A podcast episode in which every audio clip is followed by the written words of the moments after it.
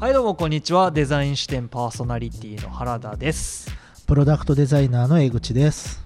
えー今回は、えーシーズン5の3ということで、うん。まあ、前回まであのバウハウスの概要と前回は、えっとバウハウスの初代校長のグロピウスさんがパンフレットに掲載していたその宣言っていうところを見といて、まあ、バウハウスが何をしようとしていたのかというかどういう目的で、まあ、作られたみたいなところだったんですけれども、うん。まあ、ちょっと今回はもう少しそこの内容を深掘りしていくようなところでうんまあ、1回目にちょっとちらっと聞かせてもらった、そのそもそもバウハウスってなんで作られたのかっていうようなところ、何をめそもそもそのねね。やろうとしてたのかうん。みたいなところをまあちょっとなんか改めてちょっと聞かせてもらおうかなっていうようなそうですね。ところなんですけれども、はい。なんか、はまああの本当に持論っていうか推測ではあるんですけど、はい。えっ、とね産業革命がうん。やっぱりあったことによって、生まれたこう弊害みたいなこととかもあって、要は全部分業になっちゃ、はい。なってっちゃったりとか、はいはいはい。統合されてなかったんです。よ。うんうんうん。でその前は、えっと、統合されてたは統合されてたかもしれないはい。けども、限られた人にだけうん。与えられてたものだったりとかしたわけで、うんうんうんうん芸術がですよ。はい。だから要は、えっと、産業革命によっていろんなものを簡単に作るようにできるようになってきたっていうう社会背景と、培われたデザインとかクリエーションの能力っていうのを合わせて人々のために作ろうよあ使おうよっていうふうなことを、えっとまあ理念っていうかねうんグロピウスのパッションとしてはそういうことをやりたいって思ってたはい。わけなんですけど、うん。まあ、あのバウハウスの目標ってそもそも何やったんやって話をしますね。はい。でこれまあ原文もあるんですけど、まあ、原文のところよりもまあちょっと後でこうこれに対する意見のこう意見交換みたいなところを重要視したいんで、はい。現代翻訳はい。江口翻訳ですね、はい。江口翻訳の方だけはい。今回からいきたいなとはい。思うんですけどしバウハウスは、まあ、うん。総合的なデザイン統一っていうのを目指すために、たはい。また新しい暮らし方、うん。住まい方ですね、うんに向かって分けられないであろう、うん。まあ、立体デザイン、うん。えっと、原文では彫刻って呼ばれますけど、まあ、立体のデザインあとは絵画、うん。グラフィックデザインですね、であと工芸クラフトまたは作ることっうんていうところの再統合に努めるうんうんうんっていうところですね、つまりまあそれらをえーっとそれぞれ別々にやるんじゃなくて、まあはい。ちゃんとチームを組んでやるとか、うん。うんえーっと一人の人が全部のことをちゃんと統一してやろうっていうことを考えてたわけですね。はい、でバウハウスはうん。異なるレベルの建築家デザイナーをうん。それぞれのレベルに応じて優秀なクラフトマンあるいは独立したデザイナーに教育して、うん。要は、まあ、独立っていうのこれ後で出てくるんですけど、はい。独立したデザイナーに育てるっていうことが大事だと思ってるはいんですね。はいはいはいはいでライフスタイル全体にわたって同一精神で統一的にデザインしてうん。教育もできる。また、まあ、修行中っていうか、まあ、勉強中っていう意味合いなんですかね、勉学中のデザイナーやクラフトマンとの共同体を作ることができるだろうなるほど。っていうことを言ってる。だからその社会に出てからの統一性ももちろん重要に考えてるし、一方で、えっと、要は、なんていうんですかね、デザイナーを独り立ちさせるとか、クラフトマンを独り立ちさせていくっていう状況をドイツの中で作ろうとしてた、うんなるほどね。はい。しかもそれで、うん。その、まあ、各要は、なんていうんですか、えーとまあ、デザイナーであったりとか、さっきのその職人的な人であったり、はい。ものを作る人であったりうん。みたいな人たちの、うん。その関係性というか一緒にその仕事をするという、うん。まあ、共同体ですよねそうですね。その仕組みを、まあ、定着させるみたいなところを目指してたっていうような感じですよね。もっとだからそこを近く寄せたかったんですよね、バウハウスの。目的っていうのはね。っとこう固めるっていう感じなのそうそうそうかな。なるほどな。はい。はい。でそ、はい。その次ですね、バウハウスの原則っはい。はい。はい。ていうところに行くんですけうんども、うんうんえっとまあ、バウハウス原則としてどういう状態なのかっていうところを今からお話ししますけど、はい。アートやデザインはあらゆる方法ですね、はい。はい。はい。を行ってさまざまな要因を超越したところに成立するため、それ自体を教えることができない。要はまあデザインとかアートっていうのは、うん。なんか一個できて完成するもんじゃないよっていうことでいろんな要因を複合的に組み合わせることでできるからそれ自体教えるっていうのはかなり難しい、うんって言ってるんですね。うんうんうんうんだけど手工芸は違うと。はい。でこれはまあえっとグロピウスさんの、はい。えーなんて言うんだろうなベースとなってる考え方ではあるんですけど建築家とかプグラフィックデザイナーとかプロダクトデザイナー。はい。まあ、昔の言い方で言うと画家とか彫刻家っていうのは本来クラフトマンでしょと、はいはいはいはい。そう。でそのためあらゆるクリエーションの絶対的基本として学生は全員工場とか試験場などで基本的な創作実習をしなければならない,、はいはいはいはい。またバウハウスの工房は外部との契約が行われれば徐々に作られていく、はい、つまりまず何が言いたいかっていうと建築とか絵画とか彫刻とか学ぶにしても、うん。いろんなものをちゃんと手で扱えるようにならないといけないっていうことを言ってるんです。だからガラスであったり、金属であったり、木工であったりということをベースとしてやらないといけない。予備教育として。かつ、えっと、それらをやってくれる工工房っていうのは学校の中じゃなくて、実際の現場の工房とバウハウスが契約することによって、その教育の道が作られていくっていうことを言ってるんですね。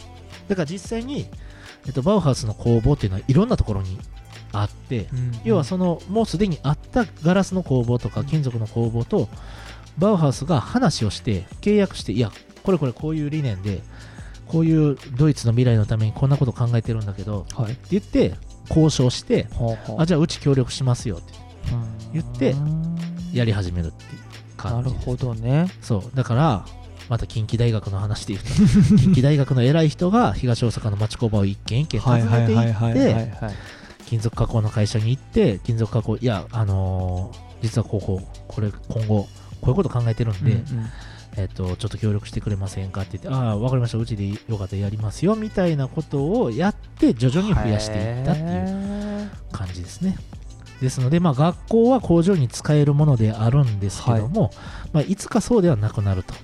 で、あとはまあつまり才才能のある生徒ですね、はそのままその職場に勤めることができるようになるよっていうことも、えー、と意味としては含んでいると。なるほどね。でそのためバウハウスには生先生と生徒はい。っていう考え方ではなくここ面白いんですけど、親方と職人と徒弟徒弟っていうのはまあ弟子みたいなもんですよ、はいはいはいはい。で今で言うとまあ工場長とその工場で働いてる現場のお兄さんとかおっちゃんらとあとインターンシップ的な学生がいる状態でその手工芸のことを学ぶことができる。なるほどね。そう。あすごいですね。だから親方なんですよだからドイツ語で言ったら多分マイスターになるのかはいな、はいはいはいはい。ははい。いなるほどでねそのマイスターとそのマイスターの下で働いてうん。るちょっといろんなことを教えてくれる人と、あだから「千と千尋」で言ったらマイスターが湯婆婆で あのーあれですよ職人がリンですよ。リンってあの助けてくれる女の子いるじゃない？リン。はい。でインターンシップが千みたいな、はいはいはいはい。千尋みたいなそういうこと。え 要はだからそこの関係性がしっかりちゃんとあった上で、はい。ででもちゃんとマイスターに質問もできるような状況ででマイスター同士の会議みたいなのもあるんですよ。親方会議っていうのがバウハウスにはあって。でこいつは優秀やから次職人にあの昇進させようとかそんなんもある。だからめちゃめちゃその、まあその実践主義現場主義かつそのもう学生として扱われるというよりは、うん。もうプロとしてなる前提なんですよね。うん、だからもう。言い方いいか分かんないですけどまあデッチみたいなもんかもしれない、まあまあまあある種そんな感じだねそう。地方向っていうか。はい5分の1デッチみたいな。はいはいはいはい。ででもあとは学生みたいな。なるほどね。だから年中現場のインターンシップしかもまあまあハードなインターンシップをうんやるっていう状態なんですよ。これまたあの次回以降になると思うんですけど お金の話めっちゃ気になりますそう。ねこの教育お金のそうですねお金の話出てきますよね。手段というかスタイルの場合はへえなるほどな面白い。そうなんですよね。この辺がバウハウスが画期的やったことですよね。なるほどね。学校であって学校ではないっていうかねだからやっぱりそ共の同体なんで。そうですね。なんか自分がその学校っていう印象が薄かった理由の一つにもうん。もしかしたらこういうところがあるのかなっていう。そうそうそう、なんとなく組織感があったんで、うん。バウハウスっていう。へらスクールビジネスをやるというよりも、えはいはいはいはい。もっと公共的な何かって感じですよね、はい。でまあはい。次あの研修方式っはいてい。う項目があるんですけど、はいまあ、これは何かっていうと多分まあ学校側とか先生側の目的とかうん。行動指針みたいなところで、えっと、これも現代風にいくと、はい。まあ、手工あ手作業ですね、い。手作業を覚える上ではい。生み出された造形自由な造形っていうのを大事にしましょう、はいはいはい。要は木を削ってみて出てきた形うん。に対して、えっと、その造形性っていうのを大事に考えようとか、うん。もっと自由なことをうん。やっていいよっていうことを尊重するみたいなことですよね。であらゆる制約の排除創造的なものを優先して個性を尊重。ただし学ぶ態度に対しては厳しくあってくださいと、いやだから自由にやっていいよと。制約あんまないですよね、うん。自由にやっていいですその代わり不真面目な学生には厳しくしつけてくださいよなるほどね。っていうまあ当たり前っちゃ当たり前ですけど まあ当時はそただただ厳しいだけで個性も尊重されなかったパターンもあるかもしれないし、はい、でほら出てきました。親方同士の会議。親方通称親方会議。はいはいはいはい。親方会議っていうの。は、なんかね、これね、あの大変申し訳ないですけど、日本人からすると、親方って、もう相撲部屋の親方が出てくるから、なんか親方って太ってるイメージがあるんですけど、ごめんなさいね。でも、ここで言う親方っていうのは、まあ、いわゆるマイスターっていうか、学校で言ったら教授だし、はいはい。工場で言ったら工場長みたいな。んその教授と工場長が同じレベルにいるっていう、同じレイヤーにいるっていうことなんですけど、で、まあ、親方の前で専門的な試験の実施とか監督を先生側はしてくださいね、っていうことです。なるほど。はい、で、えっと、親方の仕事、かっこ現場の仕事への学生の斡旋、はい。要はこのこいつ優秀なんで、ここ配置していいですか？みたいなことを学校側がやってくれるっていうこと。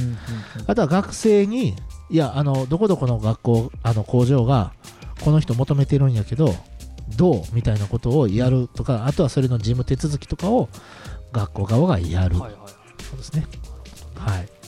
で、あとはまあ広い目的を持ったユートピア建築構想。これはまあ、えっと、戦後であるので、うん要は一回その全体的にこう、社会がゼロに戻った状態。うんで、これよくあるんですけど、うんまあ日本でも戦後に結構ユートピア構想っていうのは結構されたんですけど、はいその中でまあ未来社会ってどうなるんだろうっていうことを考えることが多かったんじゃないかなと僕は思うんですけど、まあ、人のために建築や公共スペースあるいはまあヨーロッパなんでやっぱり宗教スペースでもすごく大事で、まあ、そういうスペースなども含んでるところこの設計とかデザインにうん全ての親方とデザイン学生が全てのその建築とか公共スペースに対して少しずつ、えー、と意見を一致させるっていうことを目的としてて、誰かが一斉に全部こうだってやるんじゃなくて、うん。ちゃんとディベートしてうん。一個ずつ一致させるっていうことを大事にしようっていうなことを考えてるわけですね、バウハウスは。だから、ディベートっていうか、討論ベースなんですよね。あくまでみんなで作るっていうことが大事や前提としてあるってことですよね。う。んうん。うん。それはなんとなくでもちょっとポリティカルっていうか、うん。政治的な意味合いを込めてるんかなと思ってて、なんかこう、ある人がいろんな権限を持つっていう社会はやっぱ良くないよねって思ったんかもしれない。戦後の社会においてなるほどね。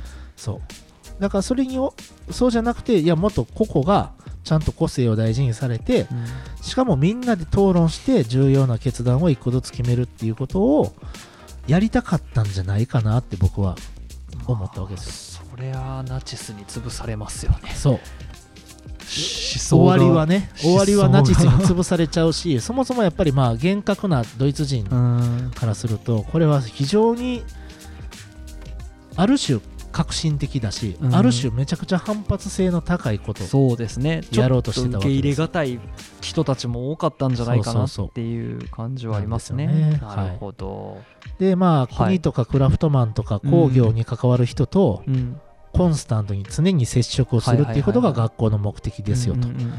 で展覧会やイベントを通じて国の高官要は偉い人と一般市民との交流を生み出すのもバウハウスの役割ですよと。これはまあ理解度のためですよね、きっとね、お互いの。う。んで、まあ、グラフィックとかプロダクトっていう建築を建築という枠組みの中で見せるために展覧会のあるべき姿について検討する場所でもないといけないこれはバウハウスの役割だというふうに定義されています。で業務外での演劇公演詩歌仮想舞踏会を通じて親方と学生との間の親睦を世話する。いい学校。ほんまっすね。めっちゃいい学校。だって業演劇公演誌音楽仮想舞踏会。だから要はクリエイティブな場を通じて親方と学生の間の親睦っていうのを学校が世話してくれる。しかも業務外ってでってわざわざ書いてますから。すごいですね。いい学校じゃないですか。だからもう一緒に 一緒に楽しめようと。そ親方と。うやしバウハウスがイベント企画してくれるわけですよね。そういうことですよね。うん。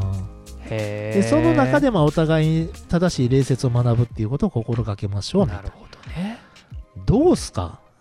めっちゃええ学校じゃない？いやもう心がけというかその掲げてるものはすごいですよね。そうなんです理想よね的なというか。まあでもある意味で本当に今我々にとってもすごく重要な要素というか、ねみたいなことがめちゃめちゃ含まれてんねんな。そう。だからもう一回その最初の方に戻ると、はい。目標としては、はいはいはい。えっと、やっぱりまああの総合的なデザインとか、まあ建築とかをうん一つにまとめたいんですよね、はい。そう。それはまあスタイルともそうだし、社会と暮らしとかっていうところも統一していきたいって考えてて、その中でやっぱりまあ手工芸がめちゃくちゃ大事なので、うん。手工芸っていうのを大事にするために学校が共同体にならないといけない。だから現場と学生との橋渡しをしないといけないっていうことがベースにあるなるほどってことですよね。そうでまあ原理原則としては、えっと学校そう、まあ、今も言った通りなんですけど、はい。まあ、学校と現場っていうのは非常に近いしうん。それは例えば最初本当にあんまり何もないんですよ。はい。でそれが徐々にこの、えっと、セラミックの窯とうん。バウハウス契約したから、ここの授業でできるようになったうん。とか、徐々にそうやって増えていくんですけど、なんかそういうこうクラフトマンシップをベースにしながら建築とかグラフィックデザインとかプロダクトデザインをやろうぜって言い始めたんですね。だからえっと前の前のシーズンあのシーズンじゃない、えっと、5の1でも言った通り、えっと、ブロイヤーって人がパイプを曲げてはい。作った椅子とか、それまでだってなかったわけで、うんうん。でも今椅子例えば会議用の椅子とかこう折りたためるやつってパイプ製だったりするじゃないですか、はい。あれだってバウハウスでもしかしてブロイヤーが考えへんかったらあの発想にいけへんかったかもしれないし、ね。だからこう手仕事から学ぶことっていうのがうん。デザインに生きてその後の今の礎になってる可能性めちゃあるんですよね。ね。そう。で親方と現場の職人さんと先生っていうのが、うん。先生あ生徒っていうのがいて一緒にそのことについて話し合える場があるっていうか、なるほどな。これめっちゃ学べそうですよね。いやもう本当にそうですね。めっちゃ学べそう。そう。なるほどな。でまあ研修の方式ですよね、はい。てかまあ学校の学校側の行動指針としては手厚いっていうかね。そうですね。めっちゃいろんなことをしてくれるから。しかもまあ学ぶ態度は厳しくするっていうところが大事で、何でも受け入れるわけじゃないよっていうわけでちゃんとこれやりたい人は来てくれよ、ただただくまあでもただただ来るような人が来れるような世の中の余裕じゃなかったと思うんですよ、だけどそう。敗戦国ってめっちゃ金払わなダメなんです。そうですよね。そう、うん。すごいお金を払わないといけ損なくて。害賠償が。そう。国として、はい。多分そもそも本当に手がなせない状態だったと思うんですが、それでもやっぱりまあこういうのをやろうとしてたっていうところって、うん。ある種なんかもう全部捨ててでもここに希望があると思って行く人もいるわけで。まあそうですよね。まあこれを要はまあ多分戦時中から準備が始まってたってことは多分まあ戦争勝つ前提で多分用意されてたんやとは思いますけど、終わってからもその、うん。実際にこの学校をやることに踏み切ったうんっていうのは、逆かもしれない。戦争で負けたらはい。何もかもなくなるなって思ったんかもしれない。あーだからか。そう。逆にね、うん。でそうこんなひどいか戦争もうやったらあかんわはいはいはいはい。でもっとなんか芸術って活用方法あるんじゃないって思ってたのかもしれなういん。だからそこに行き着いたグロピウスがやっぱすげえなって思うんですけど。どっちやったんやろ？そう。いやそこめっちゃ気になってたんですよね。絶対に準備自体はこのだって要は戦争終わってすぐできてるじゃないですか、うん。割と1年足らずでというか。グロピウスに聞かなあかん。グロピウスに先生に教えてほしい。校長に。でもでもグロピウスの本は、はい。グロピウスの本であるはずなんでなるほど。まあ、その辺とかを読めばもしかしたらね。読み解けるかもしれない。うん。なるほど、ね、けど僕が知ってる範囲で言うとそこまでの記述は書いてなかった。なるほどね、うん、いやでもすごいですね。はい、いやもうとにかくやっぱりその、まあ何回も繰り返すようですけどグロピウスが感じたその課題感みたいなところを本当にこの学校っていううん。その組織を再編することによって、うん。まあなんていうんですか実現しようとしたというか解決しようとしたっていうのがなんかこういうそのあらゆる仕組みの部分ですごく見えるなっていうところで目指してたものなんやろうなと思うのと同時に、まあ、実際これがどれくらいうん。当時受け入れられたのかっていうか、そうそう。まあ実際ね13年でしたっけ、はい。10でまあその学校自体は閉じてしまうんだけれども、うん。もしナチスがなかったら第二次世界大戦がなかったら、うん。なんか逆に継続してたのかどうかっていうところとか、でもでもこの13年間の間になんかこの作られたこのなんていうんですか今まあ紹介してもらったね、うん。その文章の部分とかの節々が今のデザイン教育にもつながってる部分は多々あるので、いやなんかどうなってたんやろうなってなんかすごい興味があるというか、なくなってなかったら。そう。それもめっちゃ気になるしできまあ今更ねそっちに戻せないのであれなんですけど、まああのーここで学んでた学生とか教えてた先生もはい。いろんなところに亡命したりとかして同じようなことをやったっていうことは、まあものすごく素晴らしい教育だったんだろうなと思うんですよね。だってこの学校の教育が良くないからといってややめさせられたわけじゃなくて、ナチスドイツがこういうの必要ないからってやめていったみたいなもんで、要はだからある政党になって文化的なものとかに価値を見出せなくなったらそこに対する補助金カットしていくみたいなもんで、なんかそういうのにも近い終わり方をしたっていうか不本意だったと思うし、なんかあのある記述ではほんまに、ほんまに入学とかその学費ギリギリのお金しか持ってないはい。人とかがいて食事がないんですよ。だからそういうの見かねた先生とかが、うん。食事代を世話したりとか、へえ食堂で寝ることを許したりとか。っていうレベルの学校やったらしいです。はだから今みたいにこう全部が綺麗に整っててとかじゃなくて、これまた別のタイミングでも言うんですけどほんまに立ち上げ大変やったんですよ。あなるほどね。そう。で来た学生もほんまにこのことに全てをかけてきた人とかがいて、まあまあまあそうですよね。そう。でそれで仮にですけどすごくここで才能を見出して、うん素晴らしいクリエイターになってったとしたら、めちゃくちゃバウハウス意味あるやんと思って。そうですね。確かに。ロナウクリスティアーノ・ロナウドですよ。え どういうことですか？靴下とかこうボロボロの服で丸めたボール蹴ってた人が、ああなるほどね。そう。